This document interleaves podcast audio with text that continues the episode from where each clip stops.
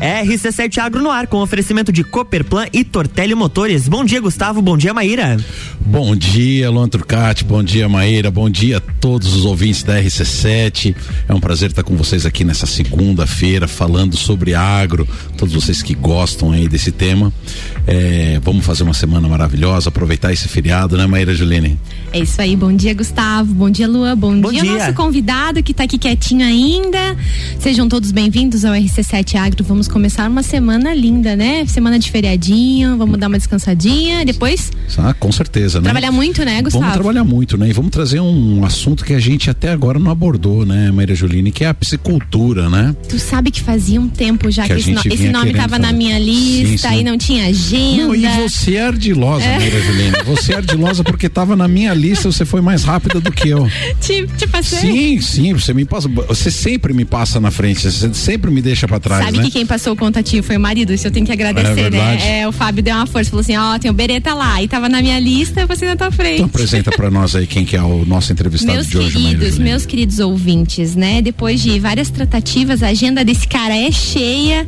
E aí a gente conseguiu então agendar com o Nelson, nosso convidado de hoje. Seja bem-vindo, Nelson Beretta, ao nosso programa, a RC7, a nossa casa é a RC7 Agro. Ok, bom dia a todos. Bom dia aos ouvintes da RC7 Agro. Bom dia, Mayra, Gustavo, Luan. Bom dia. A todo o pessoal aí da, da rádio, né? E estamos aqui então para esclarecer algumas coisinhas, algumas ações, alguns trabalhos executados, coisas assim de conhecimento e de interesse de vocês. Bom, a gente nunca tinha trazido, Bereta, o assunto, o, o tema psicultura, né? E, e não é de hoje que eu te conheço. A gente já, as nossas carreiras profissionais já se cruzaram há muitos anos atrás. É, eu tenho muito orgulho disso porque na minha vida passaram pessoas muito importantes e quando eu vim para Lages eu não tinha nenhuma referência, Maíra Juline. E a Epagre, na figura do Bereta, de fato me acolheram no início de uma carreira. É, porque Lages, eu acho que é uma situação que o Bereta deve ter encontrado também. É, nós somos de, de uma agricultura, de uma consciência muito tradicional. E o que, que é tradicional no agro hoje? O que era tradicional no agro há 10 anos atrás? O que, que era tradicional há 30 anos na agricultura? Há 30 anos atrás na agricultura, certo? E quando eu vim a Lages falar que eu ia produzir flor, você imagina o impacto que é isso. Bereta, me diz uma coisa. Quando que o assunto piscicultura entrou na tua vida e como é que foi o impacto disso nessa nossa cultura tradicional? Tu não quer que eu Não, apresente Gustavo. Eu quero que você- convidado? Eu tava só Ai, me esperando aqui, ó, tô com o papelzinho na mão. Ah, desculpa, Maíra. Isso é importante. Então vai lá. dar É voz ao problema. nosso convidado. Gustavo Tales. Pra quem não conhece o Nelson Beretta, ele é médico veterinário, especialista em piscicultura, diretor de aquicultura e pesca da Secretaria de Agricultura e Pesca do município de Lages. Atualmente é ex-funcionário da Epagre, né, Beretta? O Gustavo já adiantou um pouquinho ali a Já. história. E também já atuou, Beretta, como professor colaborador da UDESC, né? Sim. Provavelmente na área, de, no- na área de agricultura também. Então seja bem-vindo. E agora eu passo a palavra a você de novo, Gustavo Vamos passar a palavra direto pro, pro Bereta, né? Bom, primeiro, Gustavo, eu quero agradecer tuas palavras aí pela, né, pela referência que tu fez da, da nossa articulação já de, de profissionalismo né, de longa data, quando eu estava então na gerência regional da IPAG, né? Onde eu fui gerente durante 15 anos, né? na- na- ali na, na estação experimental ali em cima da, da extensão rural e você fez parte disso naquela época que você estava chegando com flores, a gente a- apoiou o que foi possível através da IPAG, né? E eu da área de, de piscicultura, né? E depois me especializei mais na área de truticultura, que imagino que hoje seja o foco dessa nossa entrevista aqui, né? A truticultura na região e depois eu desenvolvi também muitos trabalhos em piscicultura que a gente vai no decorrer da, da, da nossa entrevista aqui, a gente vai esclarecendo. tá? Puxando pelo aquele gancho que eu estava dizendo do que é tradicional na nossa região, Bereta, a piscicultura era uma atividade tradicional da nossa região? Na época não. Esse Qu- Quando é projeto- essa época que você diz? Vamos dizer assim, antes de 85. Uh, porque não existia assim um foco em cima disso, né? E quando não, quando eu comecei a trabalhar em 80 e 81, eu comecei a trabalhar em 1980, me formei. Em 81. Formou no CAV, não? Formei no CAV. Sou da quarta turma de médicos veterinários formado no CAV. No CAV. E aí eu, eu fui para a área de peixe. Né? Por, até por sugestão do do Dr. Reno Rogério Vieira, já Lembro, Reno, né? E o Dr. Paulo Undersperb, que era o, o era o era o diretor e o Dr. Reno era o, o vice-diretor. E ele me sugeriu, faça na área de peixe. Nós não, não temos ninguém aqui na, na, na área de peixe. E eu fui. fui. Graças a Deus hoje estou. Deu certo, deu, deu certo, certo, né? Hoje, vamos dizer assim, eu posso ter um pouquinho de. Eh, eu, hoje eu sou referência em truticultura no país, né? Eu, eu recebo muitas consultas ainda, né? E fiz meu doutorado em cima de truta, fiz meu mestrado, doutorado, oh, especialização. Colocar isso aqui no currículo. É, não só, eu, eu, eu, só não coloquei, eu só não coloquei porque eu fiz lá pelo CAV. E aquele modelo que o CAV fez não foi reconhecido pelo MEC. Ah, então eu não tenho título de ah. doutor do MEC, mas eu tenho do certificado do curso que a gente fez na Espanha. Né? Ah, lá na, na, foi na, parceria na com Faculdade Veterinária de Lyon, da Espanha, através dos professores. Então, os professores vi, eh, vinham aqui da aula e nós apresentamos a tese lá e todo o trabalho lá. Antes de ter o programa de pós-graduação da, da, da, da medicina das ciências animais, o Beretta já tinha participado. Né? Pois é, isso foi quando, mais ou menos, Beretta? Em 90 e 92, se eu não me engano. Coisa louca, né? Lá. O primeiro 92. doutorado da UDESC foi em Lages no, no programa de Ciências do Solo, Maíra Juline. Não sabia. Sim, o primeiro foi, foi de Ciências do Solo. Mas, Beretão. E, e, o, e o modelo, o modelo que foi utilizado, que o MEC não reconheceu como modelo, aquilo que entendi, foi plantado aqui no CAV. Entendi. Ah, depois, depois de tempos, né? Aí uh, nós fomos em 25 veterinários fazer esse curso. Só, só dar um esclarecido, né? Uhum. Nós fomos em 25 veterinários. Apenas dois conseguiram o título, que daí eles continuaram, foram para Espanha, ficaram um ano na Espanha, daí o MEC reconheceu o título. Coisa e boa. os outros 23 não conseguiram fazer isso. Porque Só tem apenas um certificado. Mas, Mas é, esse, é. essa formação é importante, ela com conta, certeza, porque foi um processo. Não, experiência de... processo na época, claro. isso amadureceu depois, ah, né? Sim. E hoje claro. temos aí. Tudo começa dessa maneira, né? tudo, né? Tudo. Mas, Bereta, eu vou tá, insistir. Tá, vamos lá. Como é que era em 80 a piscicultura? Olha, não existia assim um, um foco. A pessoa não conseguia nem alivino. O que ele tinha, não, às vezes, no açude dele era. açude era reprodução interna dentro do açude e ali ficava aquela consanguinidade. Que, terrível, tinha, né? que tinha o que de peixe naquela época? Era traíra? Era carpa, carpa, traíra, lambari, cará. Ah, sem genética né? nenhuma. depois é que, veio, depois é que veio, tinha Jundiá também, mas depois veio Jundiá melhorado, veio a truta. Né? Mas isso começou black, quando? Em 90? Em oito, é, 88, 90, depois que, que explodiu a Carpesc, que a Carpesc começou a trabalhar, a Carpesc trabalhava. O que, que é a Carpesc? A Carpesc, a Associação de Crédito e Assistência Rural de Pesqueira de Santa Catarina. Era, Era uma um... similar à Caresc. Entendi, nível estadual. Nível estadual. E nós fomos contratados, então, naquela época, em 81, para trabalhar. Eu fui para a Cooperativa de Pesca Porto Belo. Trabalhar na Cooperativa de Pesca. E naquela Porto época Belo. já tinha quem fazia levinos, ou nem tinha ainda isso? Não, existia. Existia uma estação eh, em Camboriú do, do, próprio da própria tinha um colégio agrícola colégio lá de agrícola Camboriú, que, tinha que, fazia, que tinha iniciando os que trabalhos. tinha uma aptidão muito grande na área Isso, de, de, de, piscicultura, de piscicultura. Né e, e, lá tinha tinha um rapaz fazendo um técnico agrícola fazendo esqueci o nome dele agora me desculpa porque faz Não, 40 e 40 anos isso né? e ele tinha algum trabalho em cima disso. E nós fomos fazer então estudar um pouquinho de peixe lá né? E aí então comecei a fazer o, o os estágios em termos de peixe, né? E acabei me formando e tirando o, o título ali. Fui para São Paulo, fui para Porto Alegre, que já tinha alguma coisa ali em Novo Hamburgo e acabamos daí. E a Ipagre veio em que momento? Veio antes? A Ipagre sim, é, não, isso é a Caresc, né? Ainda era uhum, a Caresc, e eu era da Carpesc. Aí em 87 houve a fusão. Uh, a fusão entre a Caresc e a Carpesc. E a Carpesc então foi incorporada pela Caresc e acabou nascendo a Ipagre. Olha né? Então foram cinco instituições aí, governamentais que, que, formaram a EPAG, ICEPA e outros agora não lembro o nome. Que maravilha, Que né? montaram a EPAG, e hoje é a EPAG. Um então nós vamos deixar para o segundo bloco, a, nós só contextualizamos isso. A bagagem a, a desse bagagem cara, né? desse cara, né? Nós estamos dizendo de uma pessoa que começou do zero e merece todo o nosso respeito com relação a isso. Concordo então nós só estamos contextualizando. No segundo bloco nós vamos dizer quando psicultura virou truticultura. RC7 Rádio com conteúdo, Jornal da Manhã, e nós estamos com a coluna RC7 Agro no oferecimento de Cooperplan, Cooperativa Agropecuária do Planalto Serrano. Muito mais que compra e venda de sementes e insumos, aqui se fomenta o agronegócio. E Tortelli Motores, a sua revenda estil para lajes e região.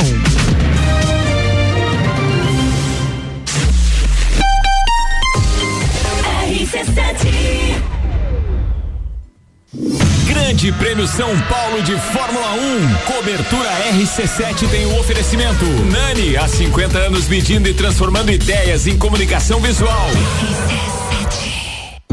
O setor agropecuário da Serra Catarinense encontra na Cooperplan o seu parceiro de negócio. A Cooperativa Agropecuária do Planalto Serrano é muito mais que apenas a compra e venda de sementes e insumos. Aqui se fomenta o agronegócio. A cooperativa está aqui sempre com você, fortalecendo a empresa e o associado. É a nossa tradição, uma parceria de vida, pois temos raízes na mesma terra. Conheça melhor a Cooperplan 3226 0515 na área industrial de Lages.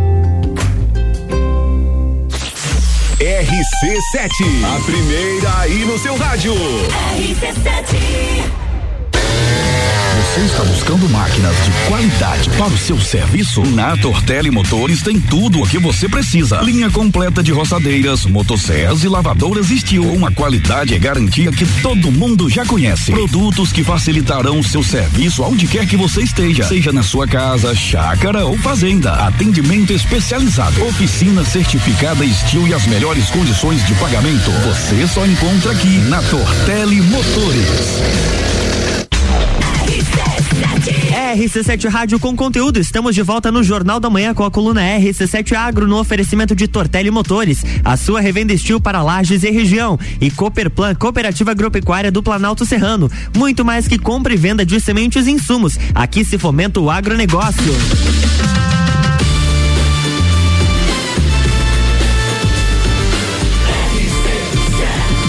número 1 um no seu rádio tem 95% de aprovação. Jornal da Manhã.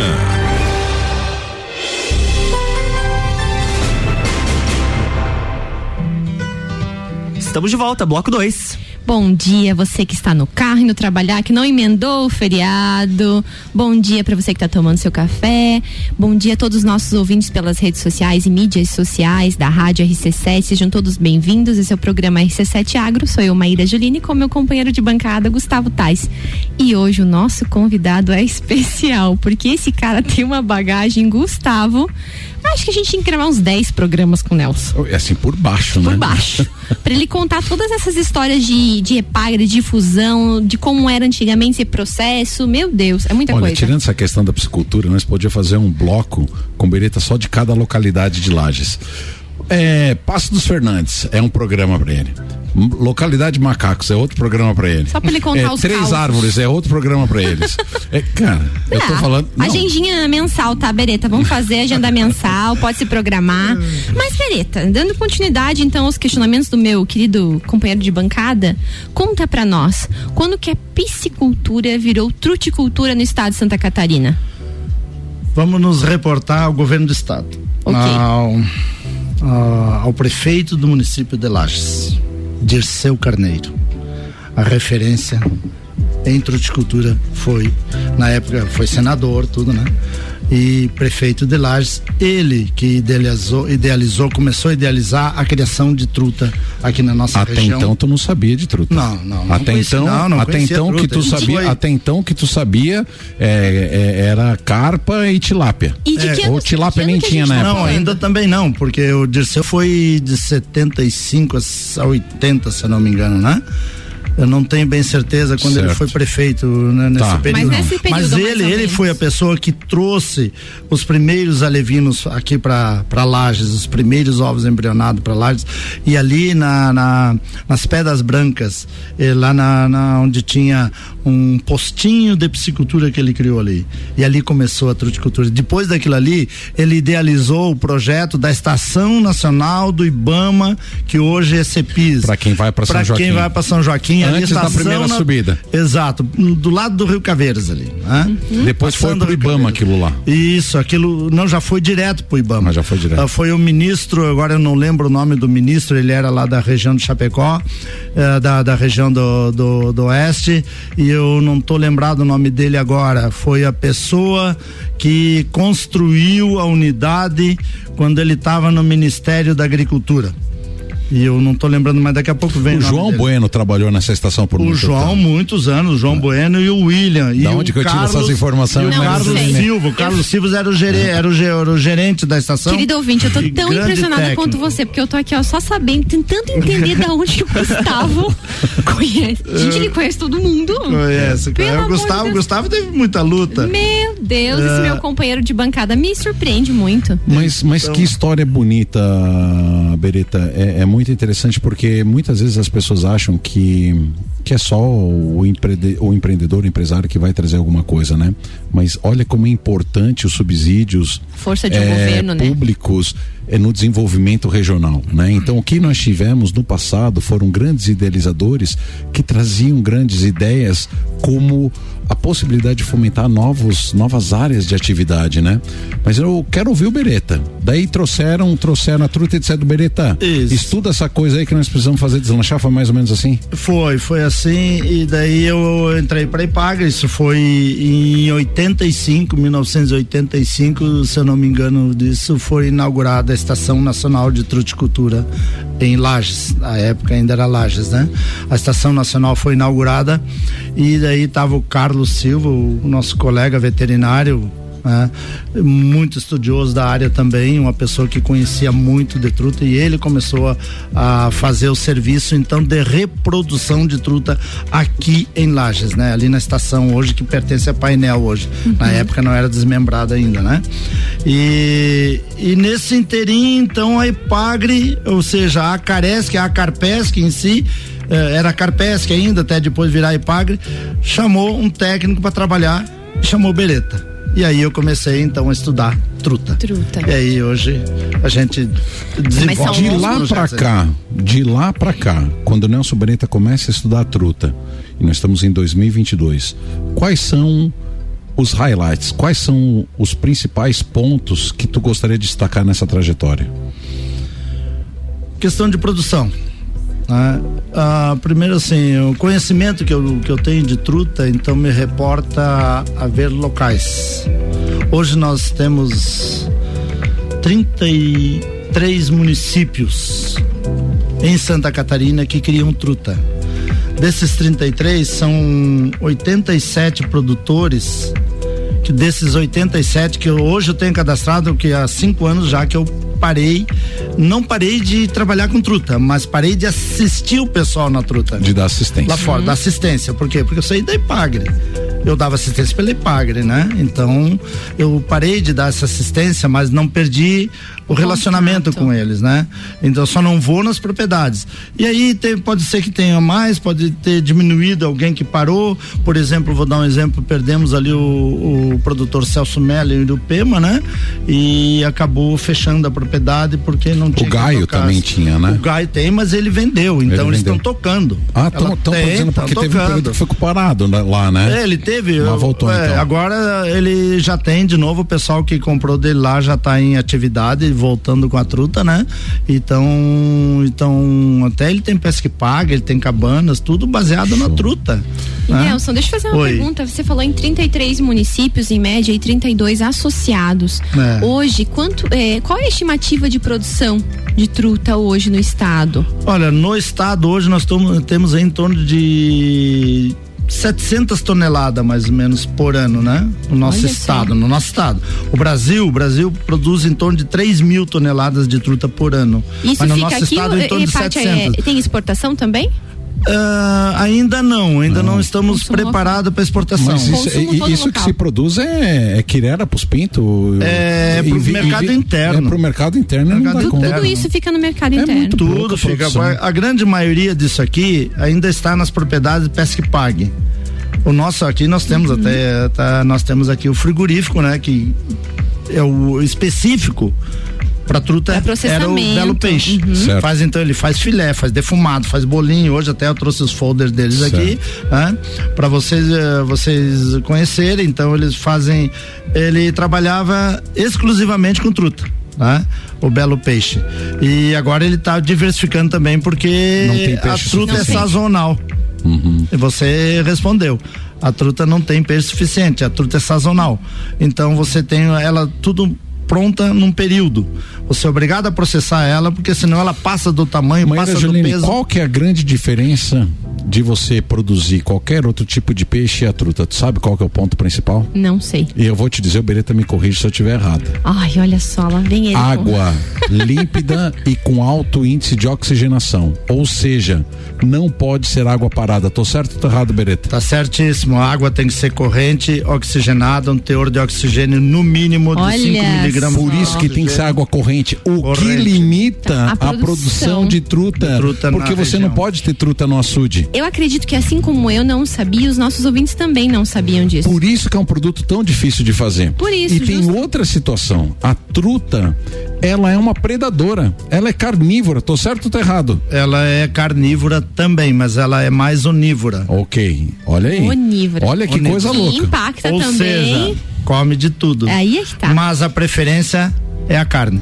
É o outro peixe, é o inseto, é, ou seja, ela é, ela precisa de proteína, mais proteína do que a carpa, por, por isso que é tão legal pescar ela porque e ela tem... se debate, ela dá uma emoção Gustavo, no pescar. Gustavo, e tem um outro fator muito importante aqui nesse meio que você ainda não chamou atenção. Mas o fator importante nesse meio é a temperatura da água então, isso, isso eu já tinha estado falar, que ela gosta de água ah. fria. Fria. É, isso, e a temperatura é ideal dela é de 15 graus. A Onde que se tem isso no Brasil? Na serra. Só né, nas serras. Querido?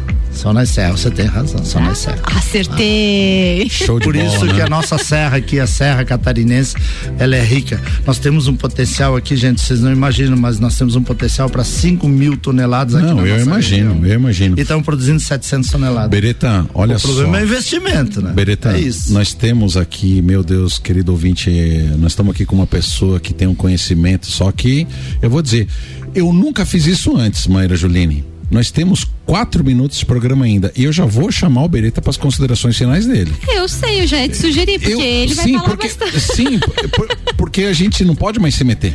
Eu, principalmente, né? Deixa ele falar. Deixa ele falar para que ele, ele siga a linha de raciocínio que ele trouxe. Ele trouxe aqui, querido ouvinte, foi um dos os entrevistados aqui que veio mais organizado. Ele tá com três pastas, tá? Sem contar Mas, que ele preparou a nossa pauta. É, sem dizer que ele preparou a nossa ele pauta. Ele preparou a nossa pauta. E mesmo assim, então, Bereta, o microfone é teu, meu querido. Tu é uma pessoa especial, então eu quero te deixar com quatro minutos para tu levantar os pontos que tu acha relevante na nossa conversa de hoje.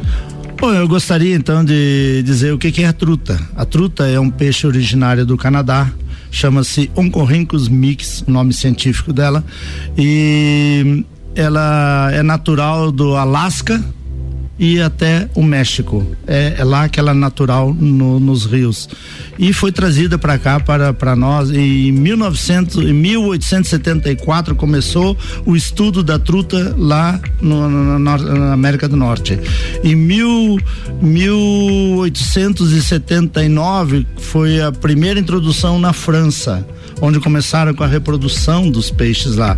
Viram que ela não desovava naquele ambiente, como não desova aqui no Brasil nos rios, só em rios de altitude como a gente tem experiência de soltura também em alguns rios, né, que depois fomos até criticados porque é um peixe exótico e tudo, mas naquela época se soltava, o próprio Ibama soltava, fazia o povoamento, né, o próprio Ibama. E depois, mais tarde, se percebeu que ela estava predando o natural. Né? Uhum, uhum. Então parou-se de, de, de, fazer a soltura nos rios.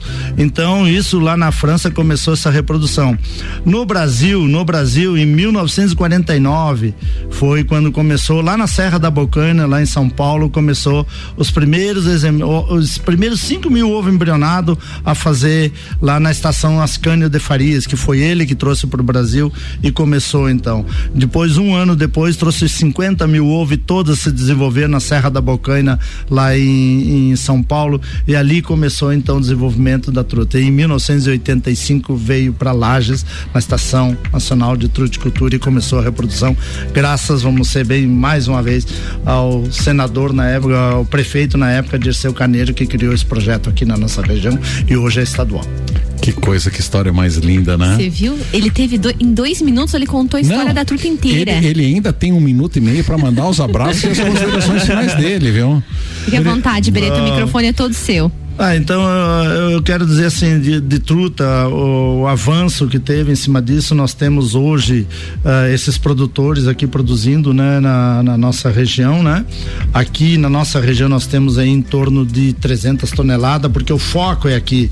Nós somos no, no total aqui em Lages, uh, na região nós somos uh, 11, 12 municípios produzindo truta, dos 18 da Mures os da região aqui mais pro oeste, região quente, é, algum pontinho que dá para fazer truta, mas aqui na região da serra aqui, todos eles têm, todos os municípios têm potencial. O que o povo não tem é o dinheiro para fazer as coisas, porque uma unidade de truta, eu vou dizer, eu vou dar o exemplo da minha unidade, isso em 1995, quando a gente desculpa, em 2009, quando a gente eh, construiu a unidade lá em 2009, nós gastamos 250 mil reais para fazer a minha unidade. É. São 21 e... tanques e mais um ressuete. Esse é o limitante, chama. esse é o limitante da cultura. É o fator, né? é, é, é, limitante porque é um é alto volume, porque você trabalha em alta densidade, né?